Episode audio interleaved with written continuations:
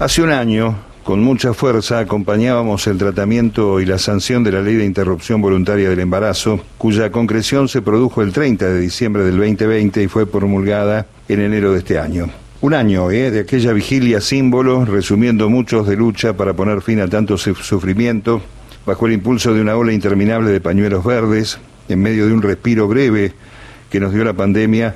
para que nuestros representantes dispusieran por fin una legislación reclamada durante décadas. Un acceso a otro derecho cuya aplicación plena sigue dependiendo de posturas alineadas con el rechazo por razones atávicas, machistas, culturales o religiosas, y por el fenómeno socialmente vergonzante de haber pasado por la experiencia traumática con la obligación de ocultarla para proteger preceptos conservadores. Aquel 10 de diciembre, como hoy, en el espacio de la defensa de las dos vidas, militan también aquellos que de tanto en tanto instalan el tema de la baja de la imputabilidad de menores, ese discurso distorsivo e inútil que en verdad constituye una de las tantas miradas de desprecio hacia los pobres y hacia los vulnerados. Ya vimos con el fusilamiento de Lucas González cómo por las razones de portación de cara y apariencia, cuando un pibe no encuadra en el estatus y las normas sociales de los argentinos de bien, puede terminar caído bajo las balas uniformadas. Son parte del trabajo que en la democracia hay que seguir militando para el reconocimiento de derechos que desde luego, a 38 años vista y viniendo de la dictadura asesina cívico-militar y el terrorismo de Estado, y a pesar de los retrocesos y demoras de los gobiernos neoliberales, los tiempos populares pusieron al país en un escenario de atención a partir del juzgamiento y las sentencias a los genocidas. Como con la ley del aborto, es fundamental atravesar la grieta y accionar solidariamente frente a los millones de hermanos que no tienen acceso a la comida diaria ni la dignidad de la vivienda o el trabajo. Pero para eso hace falta el compromiso del Estado y la regulación contra las maniobras excluyentes. El tema despreciado por Mauricio Macri con aquella frase conmigo se acaban los curros en derechos humanos tiene sucesión simbólica y activa con el acceso de otros detractores en el flamante Congreso y en las réplicas permanentes de las políticas públicas del gobierno emblema que la derecha sostiene en la ciudad de Buenos Aires. Por estas horas,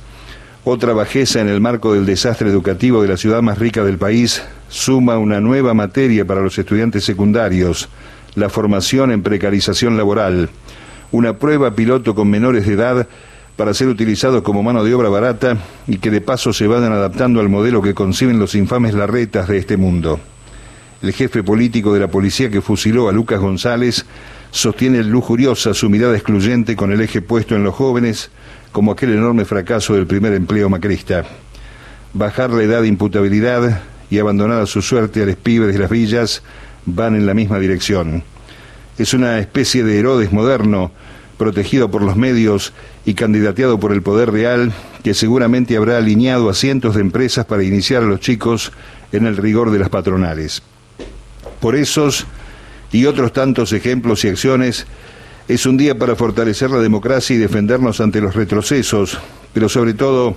es un día para abrazar los 38 años de la vida que logramos y el objetivo de reafirmar el compromiso con los derechos humanos. Y celebrarlo con los cuidados obligados de la pandemia, porque si bien estarán junto al presidente Alberto, Cristina, Lula y el Pepe Mujica, con sus compromisos registrados con los derechos, se trata de una fiesta de la democracia, esa que fue escondida bajo la alfombra de los años macristas y que debimos postergar por la fuerza aquella del año pasado en medio de la crisis sanitarias.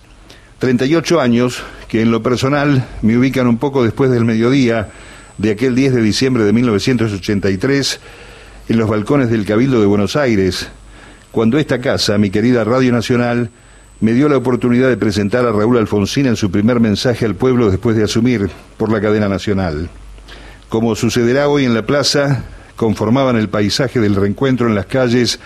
las columnas de militantes políticos,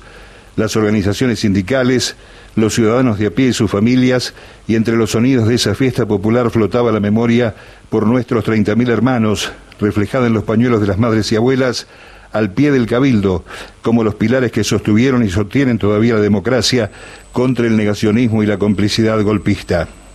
Hoy,